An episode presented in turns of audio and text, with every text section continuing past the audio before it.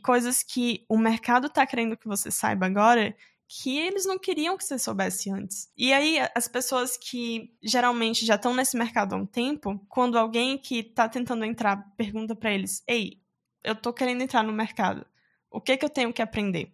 E aí o pessoal fala: Ah, aprende um, um React, aprende um Node, aprende JavaScript e tal. Aí você já vai dar, já vai dar certo para entrar. Mas isso não funciona mais como funcionava antes. As empresas estão querendo que você saiba mais do que elas queriam há três anos atrás, até, há quatro anos. Ter em mente esses níveis de sofisticação é muito importante quando você está tentando entender o que é está acontecendo no mercado agora e o que é que eu preciso mostrar para as empresas que eu sei fazer para elas me verem como um profissional valioso e não só mais do mesmo.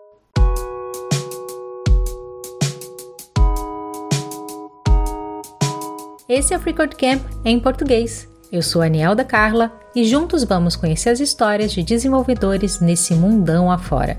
A ideia é simples: compartilhar a vivência e experiência de profissionais da tecnologia.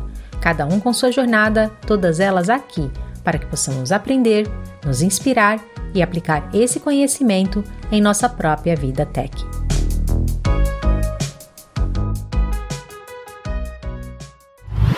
Boas-vindas a mais um episódio do Freecode Camp em português. Hoje eu tenho o prazer de conversar com a Sabrina Quino.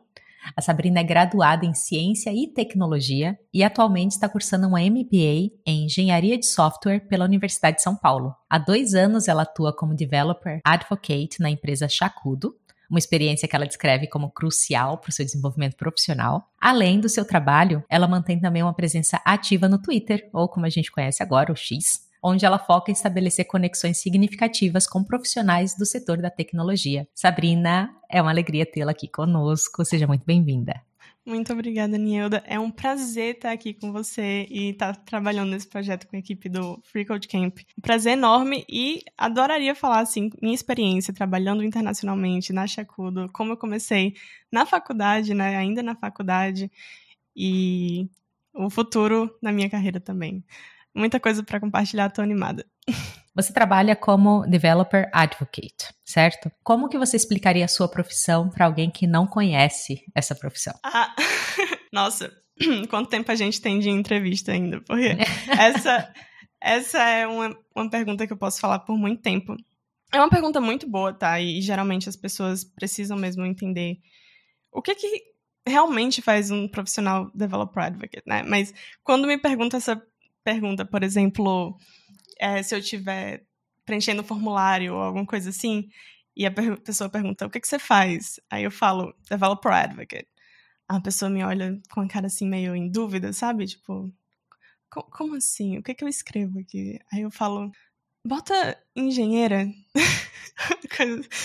ah, deixa pra lá. E é engraçado, porque se eu for falar realmente, ok, quem é alguém que trabalha com Developer Relations? O que, que essa pessoa faz? Bom, é basicamente alguém que tem TDAH e gosta de tecnologia.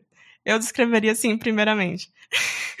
Porque é engraçado, a gente vê esse ciclo com, com as pessoas que trabalham nisso. Geralmente elas são muito ativas, a, a mente é muito ativa, muito focada em várias, diversas coisas. E elas gostam de aprender muito sobre diversas tecnologias. Mas, colocando isso de forma mais organizada, é, como profissionalmente o que, que um profissional de developer advocate, developer relations faz, é focado em quatro pilares de objetivos. Então a gente pode começar falando que o que rege esses pilares, é, é, o primeiro pilar, seria a developer experience que é basicamente a experiência do desenvolvedor com o seu produto, ou sua biblioteca, ou sua framework, o que, quer, o que quer que seja que você esteja advogando sobre aquilo. Então, primeiro você tem que assegurar que os desenvolvedores vão ter uma experiência boa com o seu produto. E aí, para fazer isso, vem os outros três pilares, que o primeiro seria developer marketing, que é tipo developer awareness, que é fazer com que as pessoas vejam os seus produtos em diversas formas. Alguns podem ser, por exemplo, podcasts, por meio de vídeos, por meio de campanhas. Então, tem diversas formas que a gente consegue fazer isso. A, a outra seria Developer uh, Education, que seria educar esses desenvolvedores a usar os seus produtos depois que eles encontram é, aquele produto em algum, de alguma forma pelo developer marketing. Então, quando um desenvolvedor realmente é, vê alguém falando sobre o produto ou acha interessante, acha que ele poderia também usar aquele produto para ele, a primeira coisa que ele faz é, ok, deixa eu tentar implementar isso de alguma forma, deixa eu tentar fazer um testezinho rápido, um demo. E aí, se ele não encontrar uma forma fácil de fazer aquilo, ele vai desanimar com o seu produto. Então, você precisa também trabalhar essa parte de fazer com que o desenvolvedor tenha sucesso é, quando ele tenta usar o seu produto, que é o terceiro pilar, ou o quarto pilar, né? O terceiro era Developer Education, é, que é fazer com que depois que ele tenha aqueles recursos para saber usar o seu produto, ele consiga implementar aquilo de uma forma que faça ele ter sucesso e faça ele ganhar dinheiro e, e ou ter projetos bem sucedidos e bem reconhecidos na comunidade de forma fácil, que é um dos motivos, né, ou um dos maiores motivos pelo qual uma pessoa pode querer usar o seu produto ou sua é, biblioteca ou sua framework.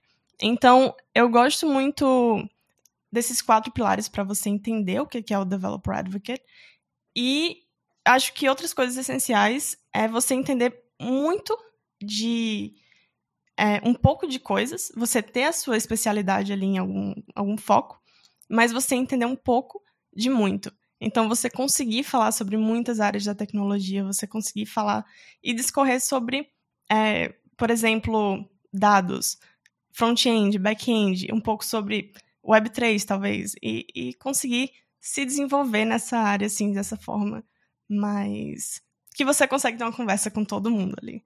Então, eu acho que, assim, de forma bem resumida, seria isso que eu descreveria como um profissional que, que faz. Uh, que está na área de Developer Relations. Então, basicamente, você entende o produto com o qual você trabalha, você promove ele. Isso. Você olha para essa parte do produto, mas você também cuida das pessoas que usam esse produto, os desenvolvedores, os profissionais, que seria a sua comunidade. Então, você trabalha ali em duas frentes de forma muito intensa, né? E linha de frente também. Isso, depende muito, assim, da, da sua empresa e do que você vai estar precisando fazer. Por exemplo, pode ser que minha empresa precise muito de Developer Awareness. E Developer Education, Developer Success já está garantido. Então, eu vou trabalhar mais na parte de Developer Awareness, vou trabalhar mais fazendo é, vídeo, conteúdo, colocando as coisas mais para é, tentar conseguir uma audiência maior. Talvez eu precise trabalhar muito fazendo os conteúdos do Developer Education. Então, talvez eu precise fazer muito tutorial, documentação, ajudar o pessoal realmente a usar o produto. E, ou talvez na parte de implementação em si, eu ajudar o pessoal depois que eles já implementam o seu produto. Por isso que é uma área muito flexível. Depende muito da empresa, depende é, das necessidades da empresa para você saber o que, é que você vai estar tá fazendo no final e se aquilo realmente vai ter valor e vai estar alinhado com os valores que é para você estar tá entregando. Inclusive, é muito complicado para os developers advocates ou o pessoal dessa área para entender, para fazer as empresas entenderem o valor que eles estão entregando como developer advocate. Por exemplo, é muito difícil para mim medir todas as métricas de sucesso que todas essas áreas diferentes que eu estou atuando está é, realmente entregando para a empresa. E hoje em dia não tem nenhuma ferramenta muito fácil com que as pessoas realmente consigam usar e mostrar que meça métricas tanto técnicas quanto de marketing, que realmente faça os relatórios que junte todas essas coisas e entregue para a empresa qual é o retorno financeiro que essa área está me entregando. Até agora, a gente tem coisas bem estruturadas para isso, para marketing, para vendas, mas ainda não tem para developer relations. E é um dos projetinhos que eu estou trabalhando com a Dani, inclusive, é criar uma plataforma para que as empresas consigam fazer isso de forma mais clara e ajudar os desenvolvedores nessa área. Acho interessante você falar isso porque quando você tem qualquer coisa que é muito qualitativa, e se você está falando de relations, que são uhum. relacionamentos, é algo qualitativo, é difícil você colocar esse número e colocar num gráfico. Então, a satisfação, o engajamento e tudo mais. Eu tô já muito curiosa para ver esse projeto. É, e se vocês estão curiosos para saber qual que é essa Dani que ela está citando, tem um outro episódio aqui que foi publicado com a Dani, que também é DevRel, que a gente discutiu bastante sobre esse tema de atuação. Inclusive, Developer Advocate e DevRel são a mesma coisa, só que nomes diferentes. Não exatamente. Então, Developer Advocate é um, uma das carreiras dentro de Developer Relations, que é uma área é, mais geral. Dentro de Developer Relations, você tem coisas tipo Technical Writer, que é, é escritor técnico, ou alguém mais criador de conteúdo. Então, tem também o Technical Evangelist, que é o evangelista técnico. É um pouquinho parecido, cada um tem suas nuances, né? Depende do que você vai estar fazendo, depende de como você prefere também ser chamado. Às vezes você pode é, intercalar um com o outro, mas Developer Advocate é uma das é, carreiras dentro de uma, é, um negócio mais amplo que é o Developer Relations. Quando você fala desses quatro pilares que você tem que desenvolver como Developer Advocate, qual que é o seu favorito? Você tem um favorito? Ah, eu, eu adoro Developer Education. E criar o conteúdo para fazer o pessoal entender realmente como aquilo funciona e como eu posso aplicar. E os passos que eu tenho que fazer para aquilo ser. É, ver funcionando na minha tela. Então, eu amo aprender coisas e isso está diretamente ligado porque eu aprendo melhor quando eu ensino alguém a fazer. Então, eu adoro aprender como criar um, um, projeto, aprender como criar uma aplicação, ou aprender a usar uma framework. E aí eu estruturo na minha cabeça os meus processos de pensamento para aprender aquilo. E aí eu escrevo, ou eu faço um vídeo, eu faço alguns spaces, assim, explicando como é que eu fiz aquilo. E é, é incrível quando você vê que realmente isso ajudou alguém a resolver algum problema. E, enfim, é a minha parte favorita, de certeza. Você falou que você escreve, você faz vídeo ou você abre um space, assim, né? Para o pessoal. O space tem mais interação ali com o pessoal na hora. Você tem um fluxo, eu, eu te explico. Por exemplo, quando eu estou criando algum conteúdo, eu aprendo, eu crio e eu compartilho. São esses três, esse é o meu fluxo, né? Então, quando eu estou aprendendo, eu vou catalogando, eu vou digitando, e aí eu vou escrevendo aquilo ali, e aí depois eu formulo o conteúdo. Então eu gosto de escrever primeiro antes de ir para outra fase em que eu compartilho. Como que é o seu processo? Ah, eu, eu adoro escrever, inclusive eu acho que eu tô gostando cada dia mais de escrever. Eu não era tão fã assim até eu começar a fazer isso todo dia. É engraçado como a gente consegue gostar de coisas é, que antes a gente não gostava tanto só porque a gente faz aquilo todo dia.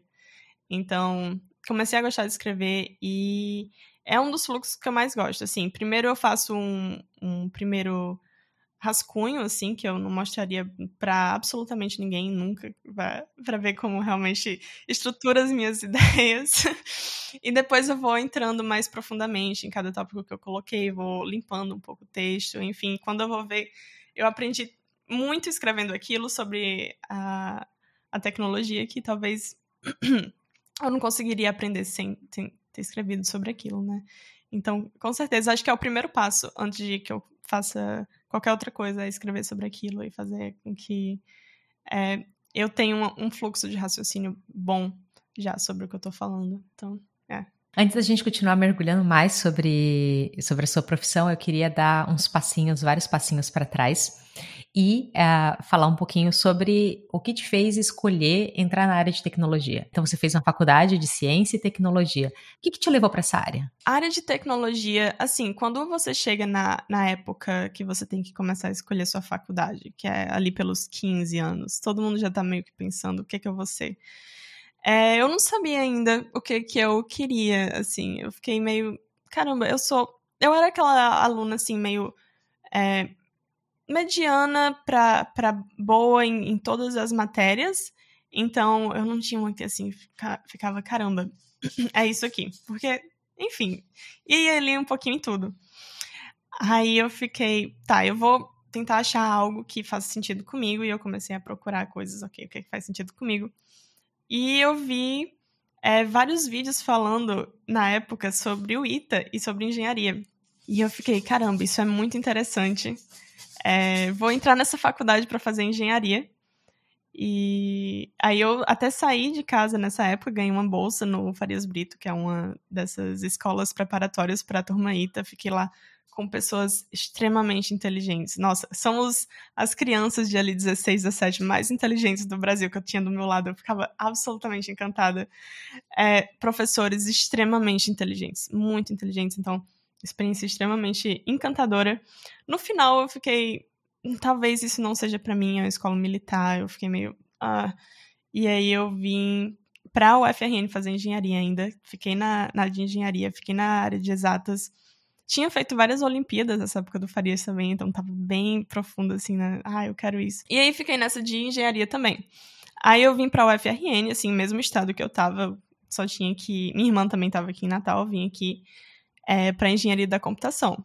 Só que para engenharia da computação a gente passa por é, outra disciplina, outra, não, disciplina não, curso, que é ciências e tecnologia. Então você faz três anos de ciência e tecnologia, depois você faz dois anos de engenharia. E aí, é, focada em engenharia da computação, fiz os três anos para ciência e tecnologia, graduada. E aí fiz um ano de engenharia da computação e agora dei uma trancada para focar no MBA de engenharia de software. Mas muito animada ainda. Talvez eu volte, quem sabe, mas eu quero muito focar em, em engenharia de software e construir coisas com software que eu acho muito interessante também. Então foi assim que você acabou entrando na MBA também? Então você fez esse ciclo de três anos, começou uhum. a parte de engenharia e aí engatou na MBA. Realmente você gosta de aprender muita coisa. É, eu gosto, eu gosto. E, nossa, é, eu acho que tá nessa profissão é uma profissão que você tem que gostar de aprender muita coisa, porque você tem que estar tá a par das últimas tecnologias, do que está acontecendo na indústria, você tem que estar tá falando ali da última tecnologia para o pessoal estar tá interessado com certeza é uma área que tem que gostar de aprender. Não só aspectos técnicos, mas também outros, né? Por exemplo, você teve que tem que aprender sobre marketing, já que você falou que é uma das frentes. Uhum. Teve que aprender também sobre, imagino, como criar e editar vídeos, já que você tem que criar e fazer. É você acaba trabalhando muito com criação de conteúdo também, né? Com certeza, é uma parte muito grande do trabalho. É, você colocar coisas para fora, você criar coisas para as pessoas conseguirem consumir aquilo e entender o que, que você está falando daquele produto. Então, é uma grande parte do trabalho. Tem alguma parte que você teve que aprender que foi mais chatinha, que você falou assim: ah, não, eu queria terceirizar isso, não queria? Ah, eu acho que quando você vai um pouco para vendas, é uma parte que eu não gosto muito, porque querendo ou não, você está mexendo ali com produtos, está mexendo com vendas. É, um pouco de operações. Então, quando vai para essa parte mais operacional e de vendas, aí eu não sou tão é, apaixonada. Eu, eu gosto de criar conteúdo, eu gosto de falar com as pessoas e, e só dizer o que, que eu aprendi, sabe? E ajudar elas a, a fazer o que, que elas precisem. Mas é, seria isso. E como que surgiu essa oportunidade de trabalhar na Chacudo? Você já começou como developer advocate ou você começou com outro cargo e depois migrou? O CEO da Shakudo me encontrou no Twitter, por isso que eu sempre falo para as pessoas: criem uma presença online, mostrem seu trabalho, é, estejam ali na comunidade, porque muitas oportunidades aparecem. Foi assim que eu encontrei a Shakudo. Ou a Shakudo me encontrou, né? O CEO falou comigo, é, ele falou: Ei, a gente tem essa vaga aberta. É, na época era para social media e community manager. Aí ele falou: Ó, oh, acho que você se encaixa bem, pelo que eu vi aqui, né, no, no seu perfil que você quer fazer uma entrevista? Aí a gente fez a entrevista, gostei muito da empresa, o pessoal muito inteligente. E deu certo no final. Trabalhei, acho que comecei uma semana depois disso com eles. E depois meu cargo se tornou, acho que depois de alguns quatro meses, eu virei a Developer Advocate, porque eu já queria ali. É, conforme eu fui entrando na empresa, eu via, poxa, tá faltando isso aqui, que era algum conteúdo para o pessoal se familiarizar mais com a ferramenta. Aí eu comecei a criar, eu comecei a fazer uns negocinhos assim a mais e falar para as pessoas sobre isso. E querendo ou não, eu já estava fazendo um trabalho de developer advocate sem perceber. E aí eu transicionei para a posição de, uma forma bem mais fácil. E incrível, incrível experiência, aprendi demais. E principalmente sobre é, startups, sobre engenharia de dados, tudo, tudo que a gente faz lá. Quando você falou que ele te encontrou, e essa é uma empresa internacional, é uma empresa americana? É canadense. Canadense, então o, a língua de base deles é inglês, eu imagino. Talvez francês. Não, não, é inglês. Você fazia suas publicações em inglês ou você fazia as publicações em português? Eles te encontraram em português ou em inglês? Inglês. É, foi, foi tudo em inglês, é tudo internacional. E é engraçado, porque esse meu Twitter é todo em inglês. Eu comecei ele, acho que uns dois anos atrás. E eu queria, assim, meio que falar inglês pra me livrar um pouquinho ali dos meus amigos, fazer uma coisa mais fechada, assim, ah, ninguém vai me entender aqui. Aí acabou que ficou super famoso esse tweet e o pessoal começou a me seguir, me seguir. Aí eu fiquei, ah, tá bom, achei legal o pessoal da comunidade do Tech Twitter. É muito amigável, uma, uma sensação de comunidade incrível. E eles te ajudam muito a crescer dentro da comunidade. Então, conheci pessoas absurdamente incríveis, é, absurdamente inteligentes. Então, é, foi assim que eu conheci a Dani também, assim que eu conheci a Nielda também. Então, vale muito a pena. E foi através desse Twitter que ele me encontrou também. E, e várias outras oportunidades, tá? Várias outras propostas.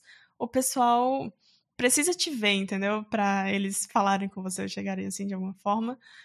Que é muito, muito interessante. Eu recomendo para todo mundo, inclusive. Não é o tópico de hoje, presença online, mas eu sempre recomendo, ó, cria uma começa a falar sobre o que você está construindo, sobre as coisas que está fazendo, vale muito a pena. E é, me ajudou com isso.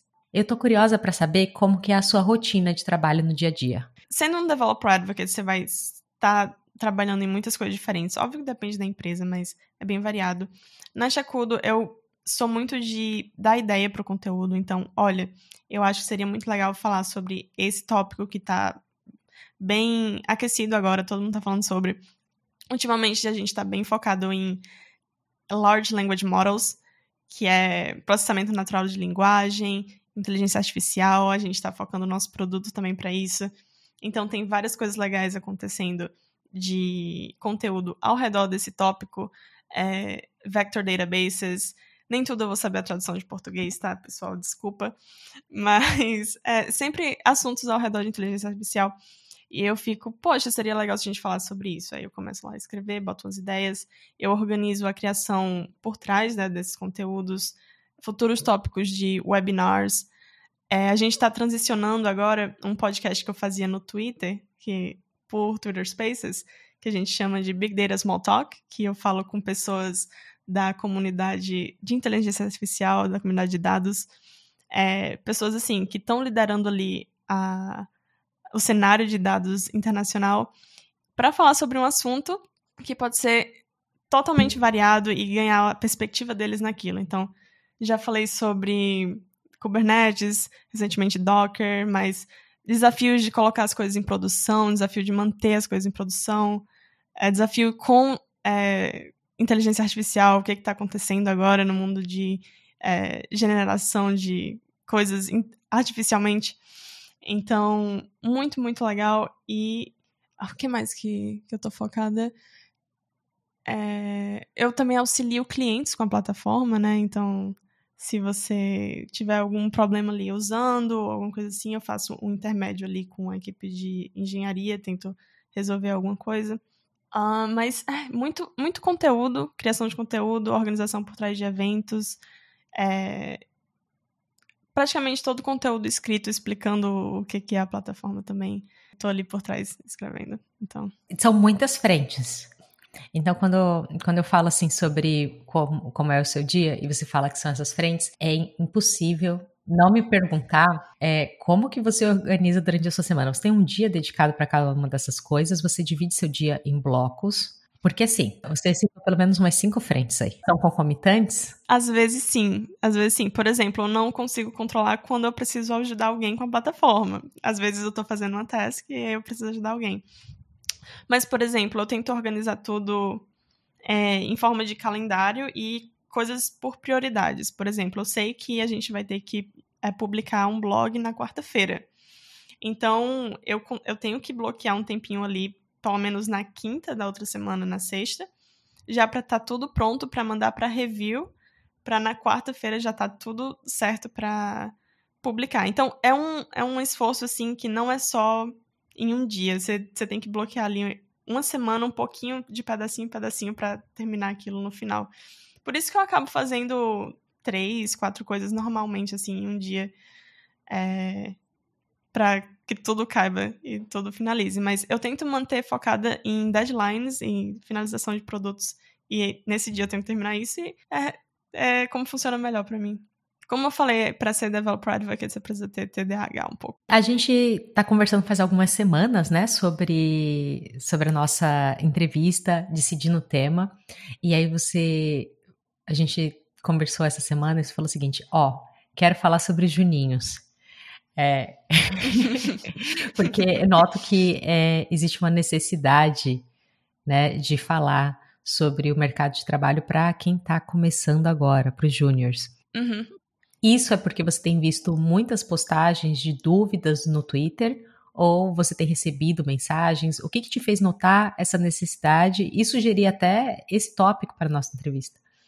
Nossa, Nilda, tudo assim, ultimamente, é muito difícil você entrar ou no X, Twitter, né, ou no YouTube, ou realmente estou recebendo mensagens sobre isso também, mas você não vê o tópico, tipo, o que está acontecendo com o mercado de trabalho, por que, que os júniores não estão conseguindo mais emprego, é, pessoas vendo postagens de trabalho e precisa de três, quatro anos de experiência, uma vaga para júnior, e a pessoa fica sem entender, ou muitas tecnologias, né?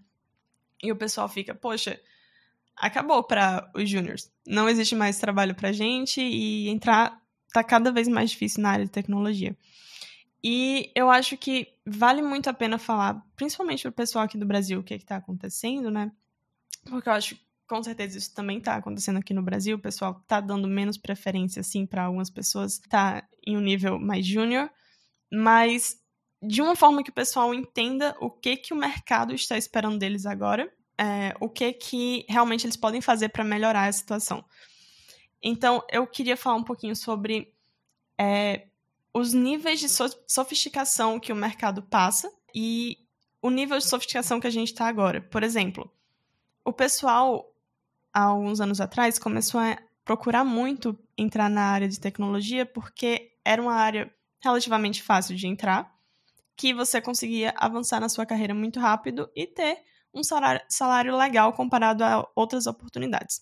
Isso, alguns anos atrás, né, a gente teve um boom na área de tecnologia, principalmente internacionalmente, e muitas pessoas foram contratadas com isso.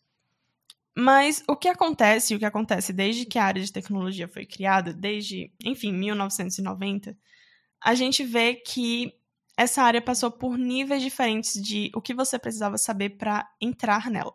Então, se a gente começar a pensar, ok, lá no início, o que que precisava para eu ser um desenvolvedor? E basicamente o que você precisava era talvez um pouco de HTML, um pouco de Flask, um pouco de uh, ah, PHP, talvez. E era isso, e tava tudo bem para você, você já conseguia resolver ali o que, que era a necessidade do mercado daquele momento. Mas conforme é, essa área foi ficando mais sofisticada, por exemplo, é, entramos no nível de sofisticação 2. Aí a gente já vê coisas tipo, ah, eu já tenho frameworks, eu já tenho um, um Ruby, um negócio assim mais full stack eu já tenho bibliotecas, eu já tenho ali uma coisa mais jQuery, por exemplo, aquela biblioteca de JavaScript. Então já preciso ter ali um nível de sofisticação um pouquinho mais profundo para eu conseguir entrar no mercado. Eu não consigo mais entrar só com aquele basicão mesmo, né? Aí, beleza. E aí foi crescendo o nível de sofisticação do mercado, a gente entrou no nível de sofisticação 3, que a gente consegue pensar como sendo JavaScript, um React, um Node, um Angular e toda aquela coisa assim do Mern Stack, aquela coisa do MongoDB.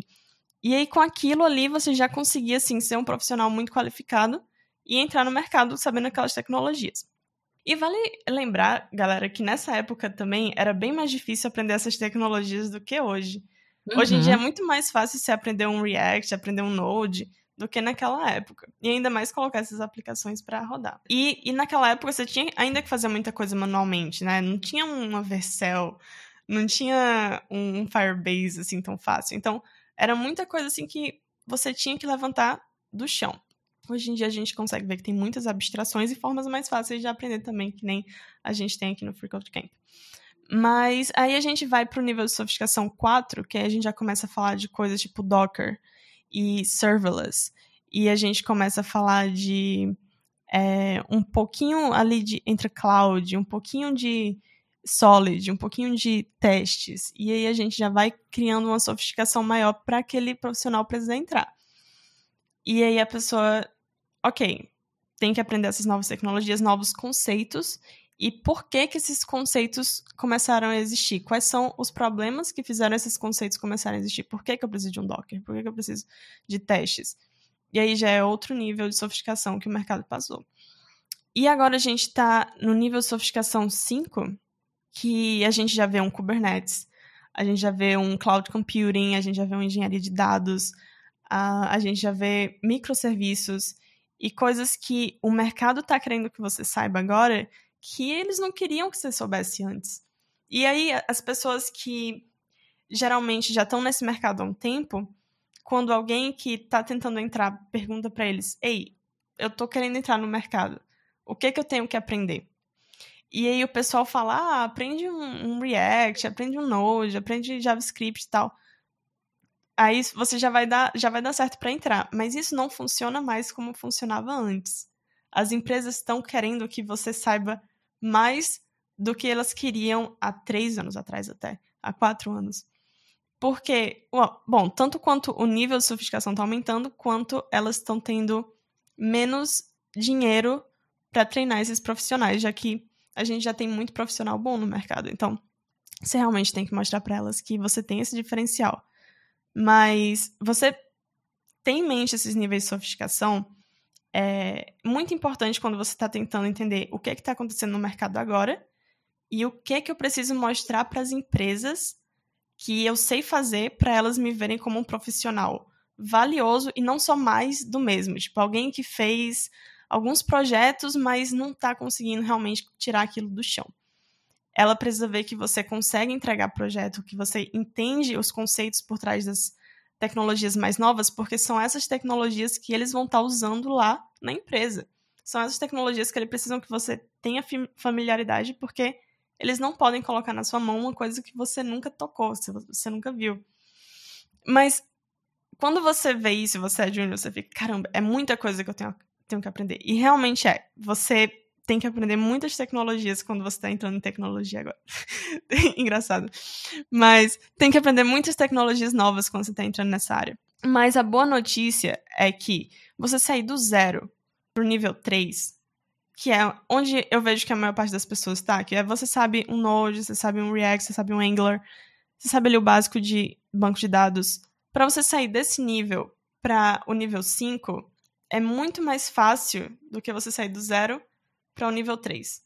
É muito difícil você aprender o conceito de é, JavaScript, é muito difícil você conseguir levantar os seus primeiros projetos com um React um Next.js. É muito difícil você fazer isso e realmente entender o que está fazendo. E é, os outros conceitos, eles surgiram para facilitar a sua vida de forma que você não precisa mais preocupar tanto com coisas que você se preocupava antes para levantar uma aplicação no nível de sofisticação 3. Então, se eu fosse voltar assim e aprender do zero, é, seria bem mais fácil ir para o nível de sofisticação 5 logo. E algo que é muito bom você focar se você é júnior em só em, começa a entender sobre Docker, começa a entender sobre microserviços, Kubernetes, começa a colocar no seu currículo essas tecnologias que as empresas estão usando para elas verem, poxa, essa pessoa aqui entende o que a gente está fazendo, entende nossos problemas e eu consigo trazer ela pro time e ela consegue entrar correndo, sabe? Ela já consegue se virar sozinha com qualquer coisa que eu colocar para ela aí, que é o que as, as empresas estão querendo ver você fazer hoje em dia. E pouca pessoa tá, tá se tocando sobre isso ultimamente. So, então, eu acho muito válido trazer aqui é, para o pessoal escutar. Quero quebrar, porque você falou muitas coisas valiosas aqui, e aí eu quero ir quebrando alguns conceitos e a gente vai mergulhando em, em alguns deles, tá? Então, okay. você falou bastante sobre sofisticação e os níveis de sofisticação. O que que, na sua opinião, moveu isso? Então você fala assim: ah, a gente tinha sofisticação 1, foi para 2, foi para 3. O que provocou essa mudança? Toda tecnologia, quando ela é muito nova, as coisas ainda não funcionam de uma forma muito automatizada. Então é muita coisa que você tem que fazer do zero. Antes, por exemplo, você tinha que fazer o seu próprio script do client side. Você fazia seu script do server side, você rodava o servidor na sua própria máquina e tava ali o seu programa, entendeu? Hoje em dia ninguém mais faz isso. Então, existem várias coisas que vão sendo, complexidades que vão sendo abstraídas pelo mercado com o tempo. Então, coisas antes, antes que eram manuais, ou que as pessoas nem conseguiriam fazer porque era muito complexo, hoje você coloca uma ferramenta, às vezes até de graça, que já tem todas aquelas funcionalidades para você. São coisas que vão sendo construídas aos poucos, conforme o mercado vai evoluindo e conforme mais complexidades vão aparecendo, vão aparecendo também soluções para essas complexidades. E aí a gente foi criando várias abstrações para vários problemas e os níveis de sofisticação da web vão mudando, assim como são frameworks, são abstrações para resolver problemas comuns para desenvolver é, aplicações web ou outros tipos de aplicações. É, Docker, uma aplicação feita para resolver problemas de versionamento é, Kubernetes, feito para escalar o Docker, sabe? Escalar containers. Então, quando você vai vendo assim, problemas que você vai passando na área de tecnologia, são criadas soluções para que você não precise fazer aquilo mais manualmente. Isso vão criando os níveis de sofisticação é, que a gente vê hoje. E por isso que, ao mesmo tempo que é difícil você aprender todas essas tecnologias diferentes, é muito mais simples você fazer um, uma aplicação extremamente complexa em dois ou três dias que antes levava uma empresa inteira para fazer em tipo três meses, sabe? Porque você tem muitas ferramentas a seu dispor e o mercado espera que você saiba usar essas ferramentas, que você saiba é, entrar nesse poder todo que as pessoas estão te dando com todas essas é, novas é, frameworks ou novas produtos mesmo, assim, a gente vê produtos back-end completos, que você não precisa nem pensar no back-end, você só roda assim, um, faz um login, entra assim num, numa instância, pronto, tá ali para você. Você só precisa saber o que procurar. Quase que isso, você precisa saber qual é o seu problema. E aí esse problema praticamente já vai estar resolvido. O que não é, substitui saber o que, que é o problema, tá, gente? É muito importante você, como é, iniciante de programação, alguém que está começando nessa área, que você entenda por que, que soluções existem. Não adianta você usar Docker e você não saber para que, que o Docker foi feito. Ou usar Git e você não saber por que, que o Git foi feito. Então, é muito importante que você tenha noção do problema que você está resolvendo usando aquilo. Ou não que você, tipo, ah, vou fazer aqui meu primeiro projeto, nunca toquei em programação antes, começo com um aplicativo Next.js. São tantos níveis de abstração que aconteceram até o Next.js existir que você não está entendendo simplesmente rodando um aplicativo Next.js. E apesar de você fazer uma aplicação extremamente complexa, você não necessariamente vai ter entendido o que você fez. E quando empresas também olham para isso, elas olham, tipo, poxa, eu não vou contratar essa pessoa porque tecnicamente qualquer pessoa consegue fazer essa aplicação avançada poucas pessoas conseguem explicar o que está por trás dessa aplicação avançada. E é isso que vai diferenciar alguém que realmente sabe usar o Next do que alguém que realmente só fez ali um projetinho ou outro com o Next, seguindo um tutorial, sabe? Vou bancar aqui o advogado do diabo. Se uma pessoa que está começando, ela sabe tudo isso, ela ainda é júnior? Eu acho que se ela soubesse tudo isso alguns anos atrás, não. Hoje em dia, sim. Sabe? Tipo, eu acho que o mercado, as expectativas para o júnior no mercado mudaram. E eu acho que a facilidade toda para entrar no mercado que existia antes não existe mais, sabe? O que, uhum. na verdade, é, é uma coisa que acho que tá todo mundo notando que está pior de ser júnior hoje em dia do que era alguns anos atrás, então. Você acredita que existe uma escassez real de vagas para júnior? Eu acho que existem pessoas com certeza procurando menos júniors hoje em dia no mercado. Mas se você parar para pensar, é, realmente está tendo uma, uma, certa crise no mercado econômico geral. Eu acho que eu consigo ver bem isso acontecendo lá fora. Eu não sei muito bem como está acontecendo aqui no Brasil. Acho que você consegue falar disso melhor que eu. Mas a gente consegue ver realmente as empresas estão diminuindo, estão fazendo layoffs, né? A gente escuta sobre os layoffs, estão diminuindo a quantidade de pessoas que eles têm nos times, porque estamos passando por esse momento financeiro um pouquinho delicado. Então, as empresas é, diminuem a quantidade de júniors que eles estão conseguindo contratar, até porque a qualidade dos júniors hoje em dia não está tão alta, mas É, se você realmente é uma empresa, tem pouco capital, tem pouco tempo, porque as pessoas querem as coisas feitas de forma mais ágil. Você gasta um pouco mais para contratar alguém que você sabe que, assim que entra no seu projeto, consegue resolver tudo. E você não precisa dizer o que, está errado, ele só consegue chegar lá e resolve para você.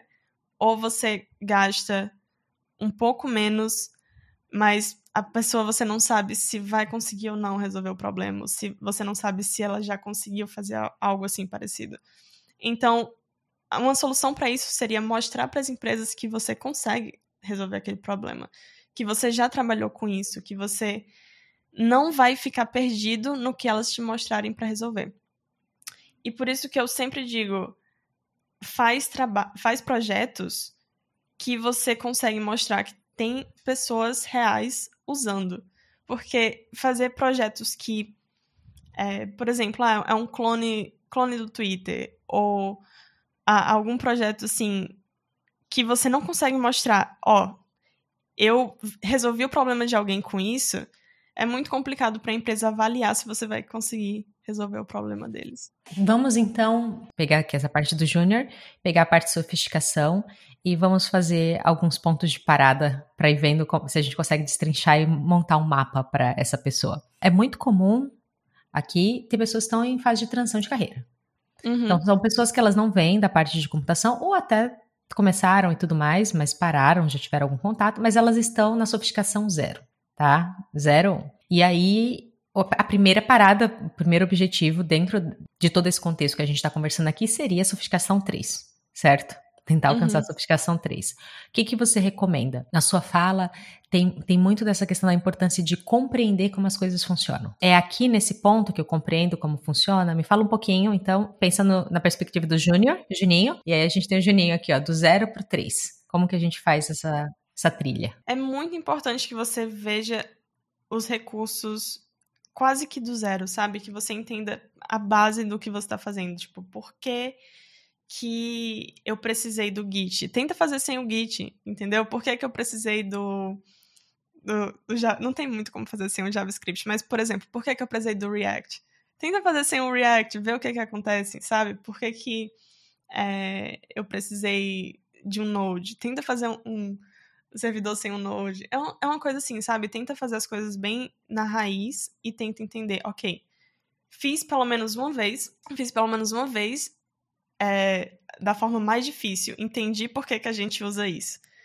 É, e aí você começa a usar framework. Porque eu acho que isso é uma forma muito boa de você entender o que, que realmente está acontecendo ali com aquela ferramenta que você está usando.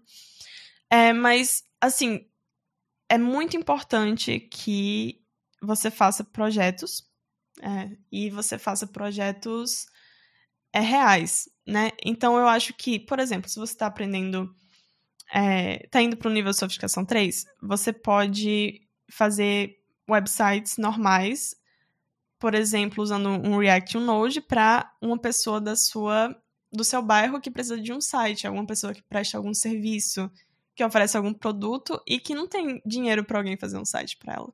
Então, por que você não vai nessa pessoa e você fala: Ei, eu posso fazer um site para você, me fala exatamente o que, que você precisa, o que, que eu posso botar lá, é, o que, que vale a pena para o pessoal ver. E aí você faz o site para aquela pessoa, você aprende muita coisa, tanto como tirar do chão, tanto como pegar é, pré-requisitos para o site, fazer o projeto assim realmente do zero, se organizar para estruturar isso, se organizar para fazer o deploy. Você tem um, owner, né? Você tem um, o dono daquele produto para te dar feedback. E no fim você pode ver outra pessoa usando aquilo que você fez. E quem sabe isso não se torna um tipo de freelance, uma coisa assim, que eu acho muito legal também. E conforme você for indo, aumenta a complexidade, faz um cardápio para um restaurante, talvez. Aí depois faz um cardápio dinâmico para o restaurante, onde as pessoas realmente conseguem fazer o pedido através do cardápio. E você vai aprendendo conceitos com isso que você consegue colocar no seu portfólio como algo que as empresas vão estar super interessadas em saber, é, se você consegue fazer. E você vai aprender muito no caminho também. E também criar o seu nome como freelancer, o que eu acho que não é uma boa ideia. Quer dizer, não é uma ideia também. Do zero pro três, foco em entender as coisas mais cruas, em entender quais são as funcionalidades dos frameworks Uhum. e busco resolver problemas reais. Então, treino Sim. meu olhar para que eu possa enxergar soluções, enx- enxergar os problemas e pensar em soluções. Um pouco de pensamento crítico também. Com certeza, muito importante. Como, como júnior, você precisa entender que o seu código, tudo por trás do seu código tem um, um motivo para estar lá. É muito complicado quando você olha assim você ente- e você fica, poxa, eu, eu não sei exatamente por que, que isso está acontecendo, por que, que eu chamei essa função dessa forma, por que, que eu declarei isso dessa forma. E é muito importante que você entenda essas bases antes de ir para frente, porque é, como eu falei, é o salto maior que você tem para transicionar e para virar um desenvolvedor é na- quando você está partindo do zero para o 3, o nível de sofisticação, porque tem muitos conceitos que no início são bem abstratos, que não adianta você fechar o olho e fingir que não vê, porque na frente vai te atrapalhar vai, vai fazer você. É, e você fica um pouco mais atrás do que você gostaria, quando realmente é só você pesquisar um conceito rápido na internet ou perguntar para o chat GPT. Hoje em dia o pessoal gosta muito de é, perguntar para o chat GPT. E também uma dica, ver o chat GPT como o, o engenheiro sênior ali do seu lado para te guiar durante o seu processo. Pergunta. Eu uso isso direto, perguntas que eu acho que é super idiotas, que eu não tenho coragem de perguntar no Stack Overflow. Aí eu pergunto pro chat GPT e pronto, é como se nada tivesse acontecido. então, é, usa ele também e tira todas as dúvidas, todas as dúvidas que você tiver inicialmente agora. Como que a pessoa vai saber que ela tá na sofisticação 3? O que, que ela sabe, o que, que ela já fez? Ah, eu acho que se você consegue sair do chão sozinha, assim, com um Node, com um React, você tem seu stack, né? Você tem seu Merge Stack, eu esqueci quais são os outros. O outro é com Angular. Enfim, você escolhe o seu, que você se sentir melhor, que fizer mais sentido para a área que você tá, né? Que tiver mais oportunidades. É, e você já se sentir confortável criando um projeto ali, tipo, ó, quero que eu tenha um site, eu quero com essas funcionalidades, eu quero que tenha autenticação, eu, tenho que, eu quero que tenha tantas páginas, e você, tá bom, consigo. É, é basicamente isso, sabe? Você realmente lidar bem com a ferramenta e você entender ali o que você está fazendo. Beleza. Então, chegou aqui na sofisticação 3. Vamos mirar na sofisticação 5, que é o que o mercado está pedindo agora. O que, que eu preciso fazer Uhum. para esse salto? Poxa, comece a entender Docker, principalmente. E por que que você começaria a usar containers? Qual é o problema que dá quando você está tentando fazer o deploy de alguma coisa, por exemplo? E tem, tem versões diferentes das livrarias ou das linguagens. Por que, que realmente Docker é necessário? E aí você começa a ter, ter um nível mais amadurecido de o que, que acontece quando eu estou colocando minha aplicação em outro computador, quando outra pessoa vai usar. E aí você tá naquele problema, né? Funciona no meu computador. É, mas não é, a gente não vai entregar o seu computador para o cliente. Você precisa entender okay, onde você vai botar isso nos seus containers. Depois você começa a entender de serverless. Ok, onde eu vou fazer o deploy disso? É, você começa a, a ver como outros servidores funcionam e serviços para esses servidores. Depois você começa a entender testes e como você vai ter certeza que aquele seu programa não tem furos e sempre vai funcionar quando o, é, o usuário tentar fazer determinada ação. E para isso que a gente tem os QAs, né, os Quality Insurance. Mas você precisa também aprender um pouquinho a verificar se sua aplicação não tem buraco, se, por exemplo, eu coloquei um serviço de autenticação, mas a pessoa pode entrar no site sem ele também. Você tem que testar isso. É, e eu acho que esse seria um, um, bom nível de sofisticação 4, assim, pra você ter noção na sua aplicação. Tipo, ok, eu sei testes, eu sei fazer um pouquinho de containerização, eu sei para que, que isso existe, eu sei fazer o deploy disso em algum servidor. Ok, você tá bem pro nível 4. E aí agora, como que eu passo pro nível 5? Pro nível 5, você precisa começar a entender dados um pouco mais. E você precisa entender um pouco de engenharia de dados, um pouco de ETL, né? Como é, fazer a transformação desses dados, como fazer é, o load desses dados em uma data warehouse, onde quer que seja, como falar com esses dados e como fazer eles falarem com sua aplicação. É, eu acho que Kubernetes também, entender microserviços, é, entender para que, que você serve, para que, que existe o Kubernetes, né? Quando você realmente tem vários containers e você quer colocar regras para que eles funcionem de forma é, semelhante em um pod, que seria o local onde você coloca todos os seus containers. Então, você coloca regras para que eles funcionem de forma semelhante em uma máquina, por exemplo, na nuvem, na cloud. Então, você começa a entender, ok, se eu colocar serviços na cloud, o que é que eu preciso fazer para que eles operem de forma eficiente? Para que eu não precise gastar muito é, e consiga operar várias coisas ao mesmo tempo. E que várias pessoas consigam, talvez milhões de pessoas consigam acessar a minha aplicação. Então são conceitos bem mais avançados, mas que se você for degrau por degrau entendendo passo a passo, ficam bem mais leves de você digerir. Eu fiquei com a impressão de que a gente está falando muito numa perspectiva full stack. É isso mesmo? O que você estava falando era uma perspectiva full stack. É uma perspectiva full stack. Eu, é, eu tenho uma opinião um pouco polêmica sobre isso. ah, ok. Você gostaria de compartilhar sua opinião um pouco polêmica? Talvez. É. Não, eu acho que conforme. Que nem a gente estava falando sobre os níveis de abstrações né, que estão acontecendo. Eu acho que tudo tem seu, suas exceções, mas de forma geral, com todos os níveis de abstrações que a gente está vendo, vai ter uma demanda muito maior para desenvolvedores full stack que conseguem usar todas as ferramentas do que para desenvolvedores que são mais focados em uma coisa só.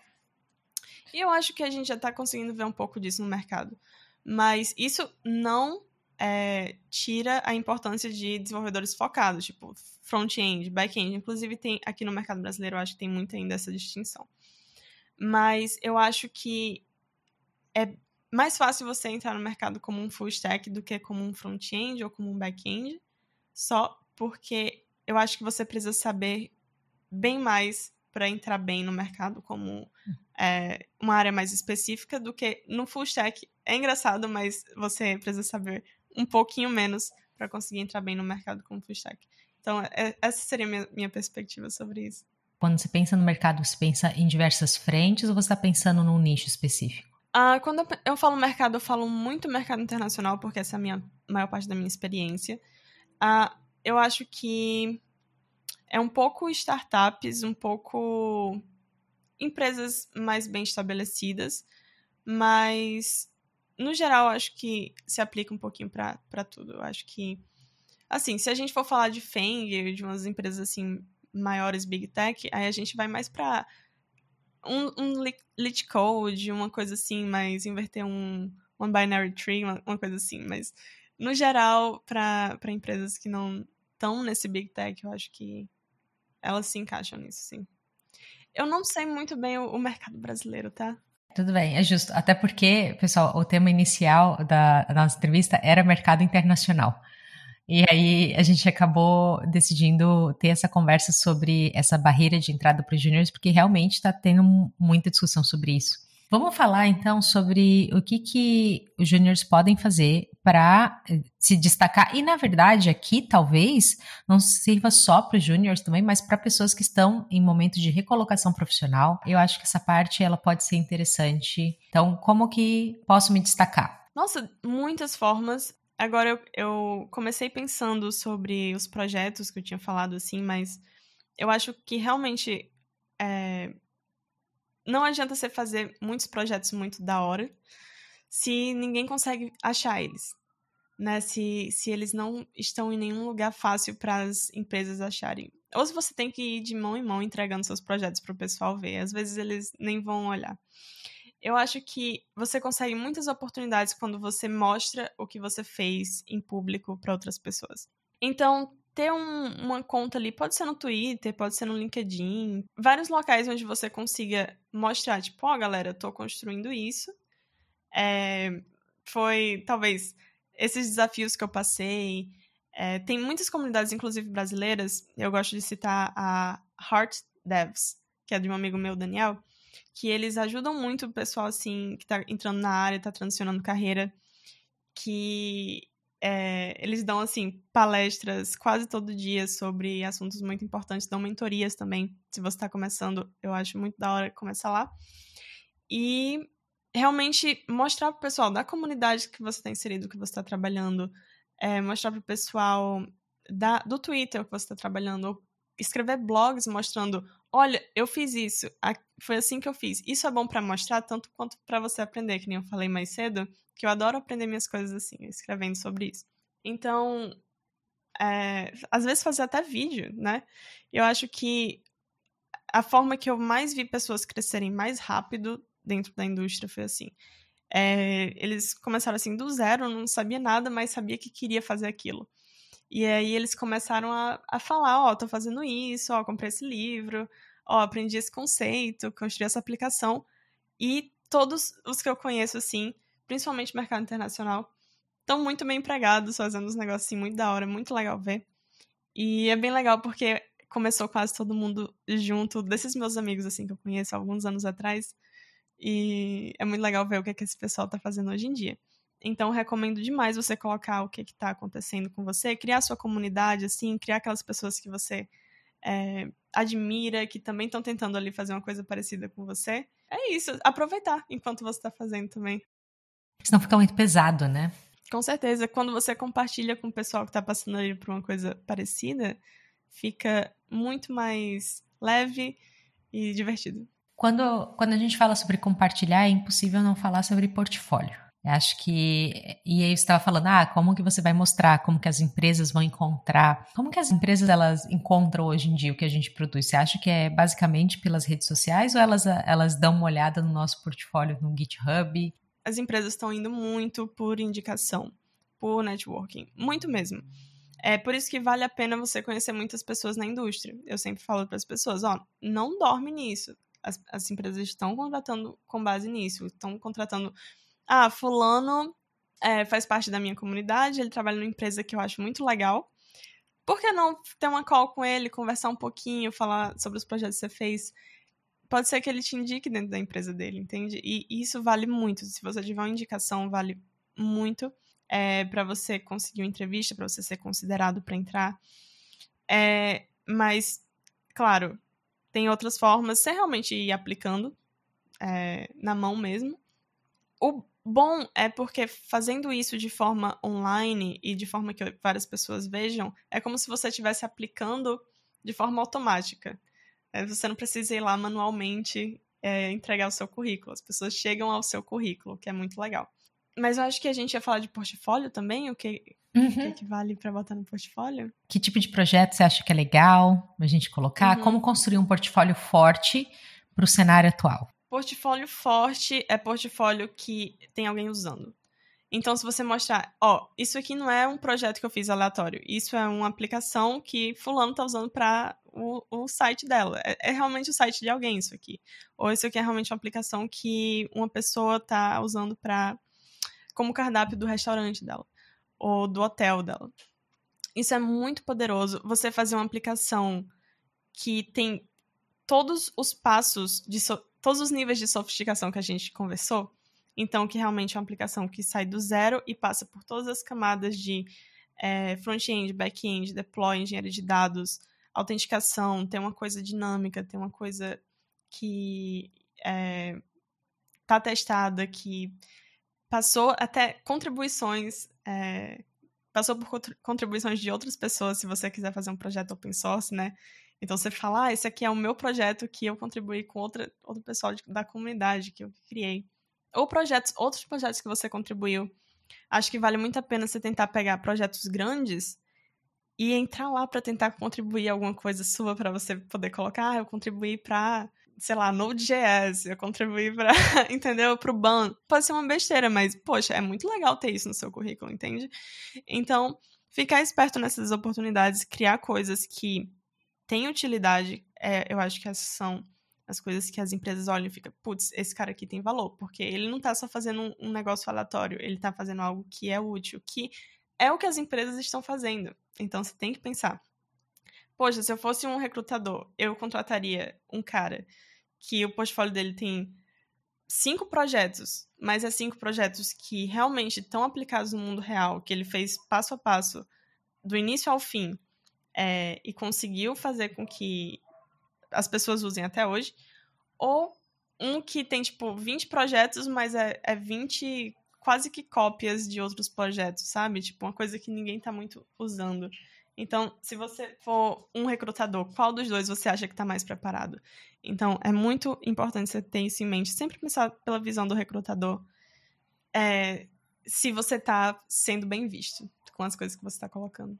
Tá, a pessoa fez tudo isso e aí a gente estava conversando eu perguntei até para você, né? Eu falei, ah, você acha que uma pessoa que chega ali na sofisticação 5, ela, ela ainda é júnior? Você falou assim, ah, eu acho que hoje em dia sim. Tá, então se a pessoa que fez tudo isso, ela é júnior, o que, que é um sênior? O que, que diferencia um do outro? Eu, eu acho que isso é, é muito, uma pergunta muito válida. E, assim, eu acho que o que mais diferencia um do outro é. E eu vi isso em algum lugar, tá? É, eu acho que foi um tweet, alguma coisa assim, que eu achei, putz, é, é isso é verdade. É que um, um, um, um júnior, ele resolve os problemas. E o sênior, ele acha os problemas. E quando a gente pensa em um pro outro, é realmente um nível de experiência. Aquela pessoa sênior já passou por muitos problemas que pode acontecer.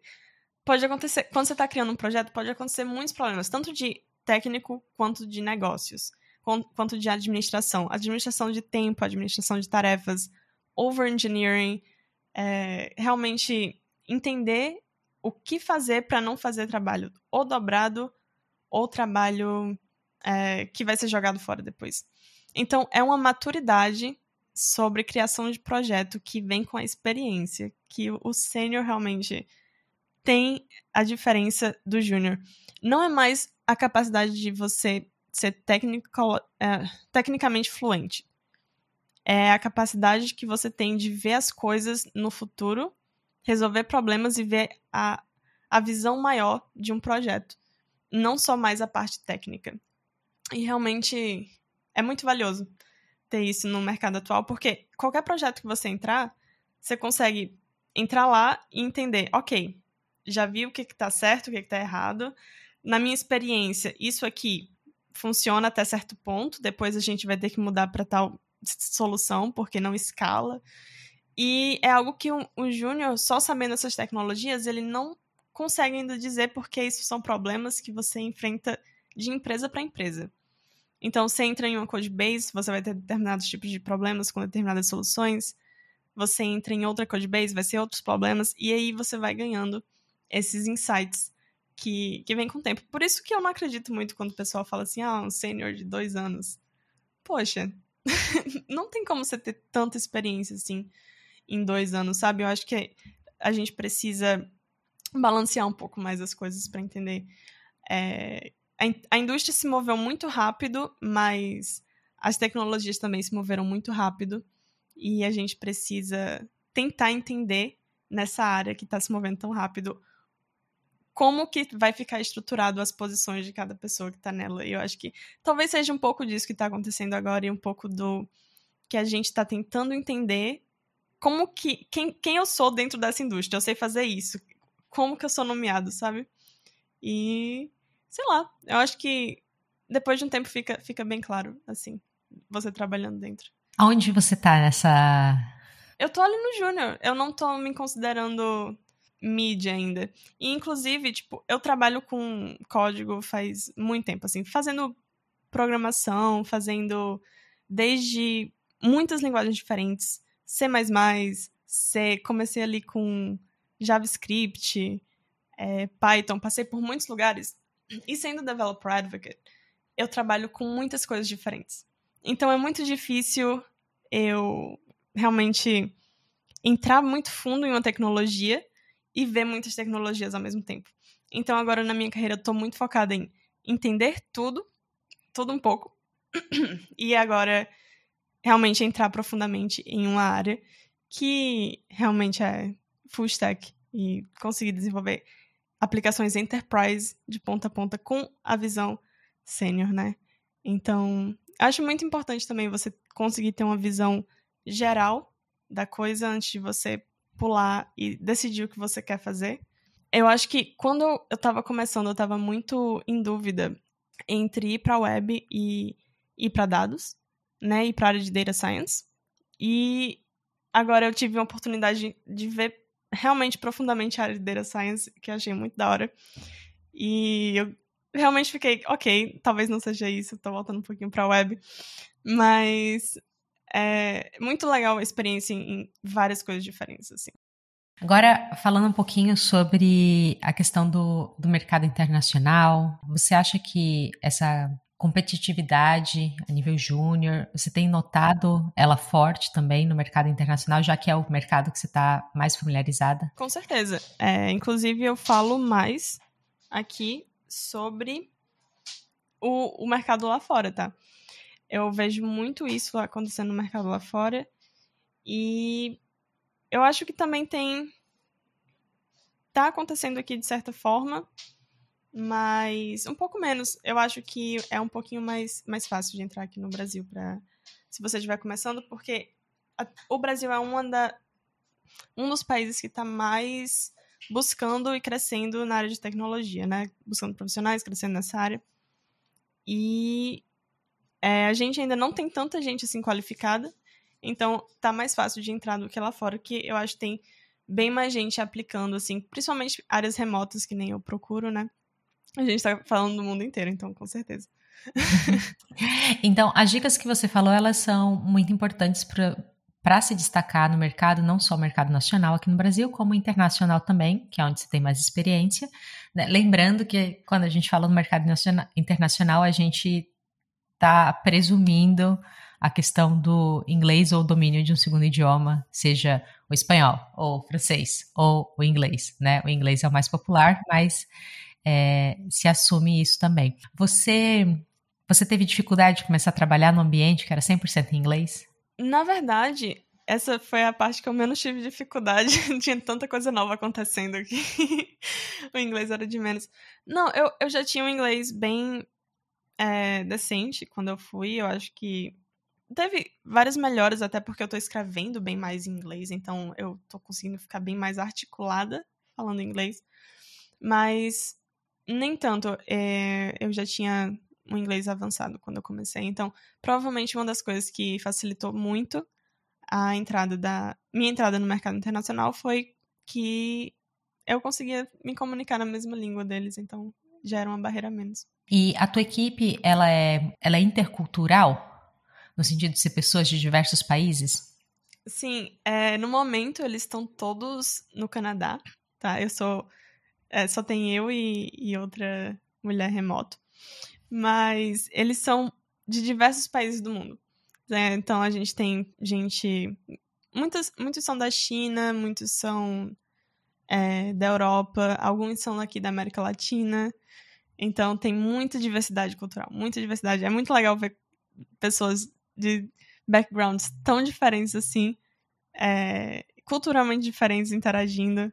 E eu acho que todo mundo é muito legal também, então não tem nenhum problema com isso. Teve algum momento que na empresa você teve algum desencontro por conta de questão cultural? O pessoal lá é bem, é bem, direto, mas eu acho que minha personalidade. Eu acho que a gente falou mais cedo, né? Como a nossa personalidade muda um pouco dependendo da língua que a gente tá, tá usando. Acho que eu sou um pouquinho mais direta em inglês, é, mas a gente consegue ver, nossa, é, principalmente norte-americano nativo. É, por incrível que pareça, eu trabalhei com poucos norte-americanos nativos, mas eles são bem diretos, assim. É, pessoal que é muito focado no trabalho, é muito focado em, assim, é, leva o trabalho muito a sério, é muito focado em entregar resultado e que é uma cultura, assim, muito legal de você ter contato. Tipo, poxa, é, é, é aquela coisa que a gente fala de para americano o trabalho é basicamente a vida, sabe? Então a gente consegue ver isso em algumas pessoas.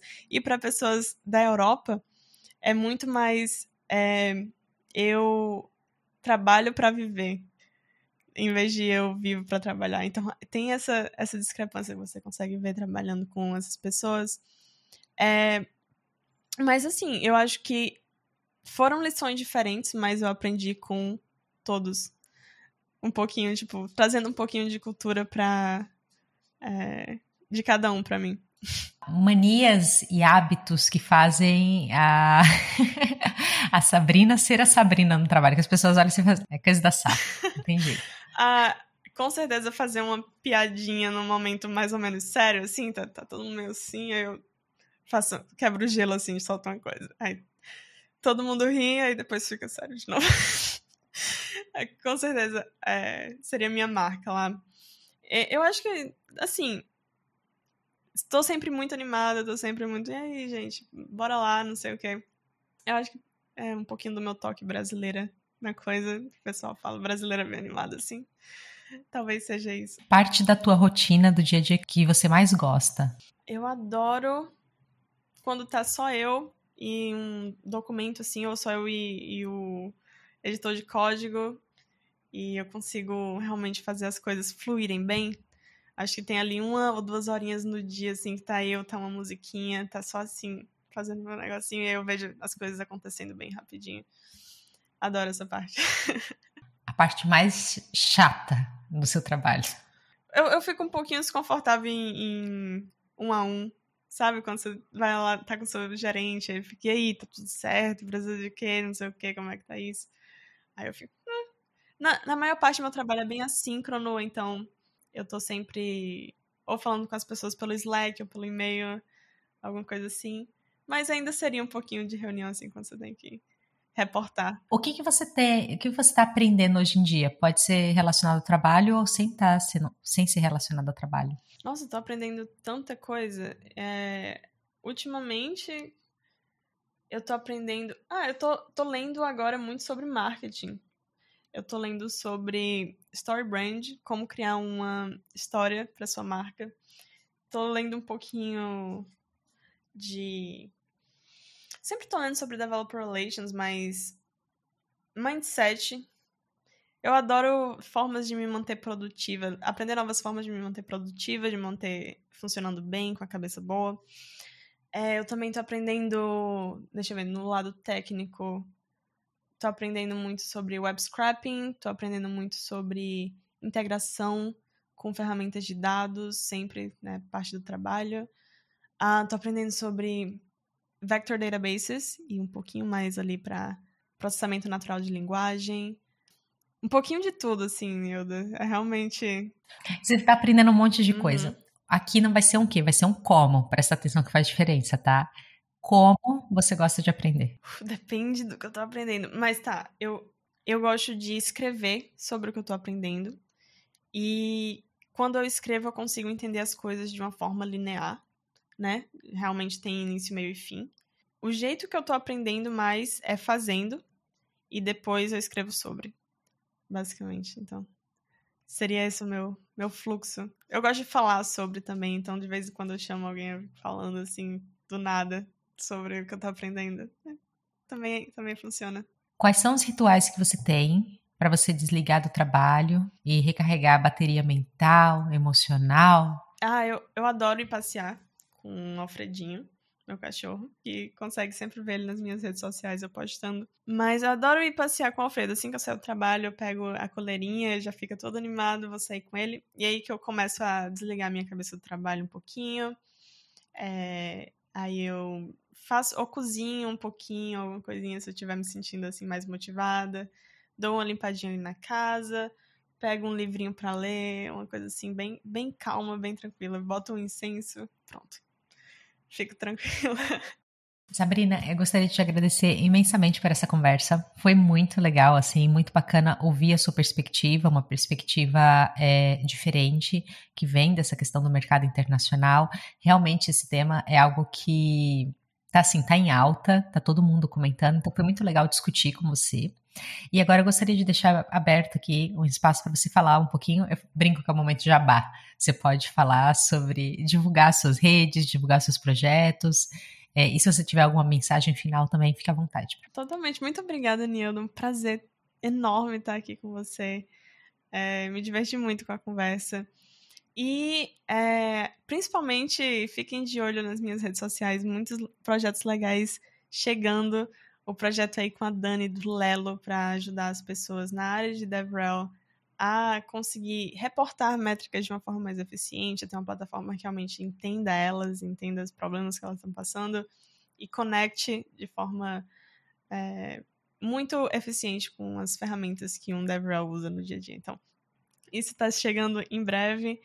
É, tem o Bootcamp, que vai estar tá já gravado quando você escutar isso, mas dá lá uma olhada também falando sobre isso, ajudando é, o pessoal júnior a se destacar um pouco no mercado, a pegar mais atenção das empresas que estão contratando. Você pode me encontrar lá no Twitter, sempre fazendo algum spaces, ou só chama na DM também, que vou ficar mais que feliz de falar com vocês. E é isso. Muito obrigada, Nilda, por me ter aqui. Muito obrigada por escutar esse episódio do Free Code Camp em português. Até a próxima!